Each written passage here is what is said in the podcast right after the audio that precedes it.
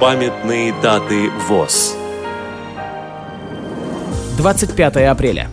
200 лет со дня рождения Федора Ивановича Буслаева, филолога, академика, заслуженного профессора Московского университета, доктора русской словесности и доктора теории искусств. Программа подготовлена при содействии Российской государственной библиотеки для слепых –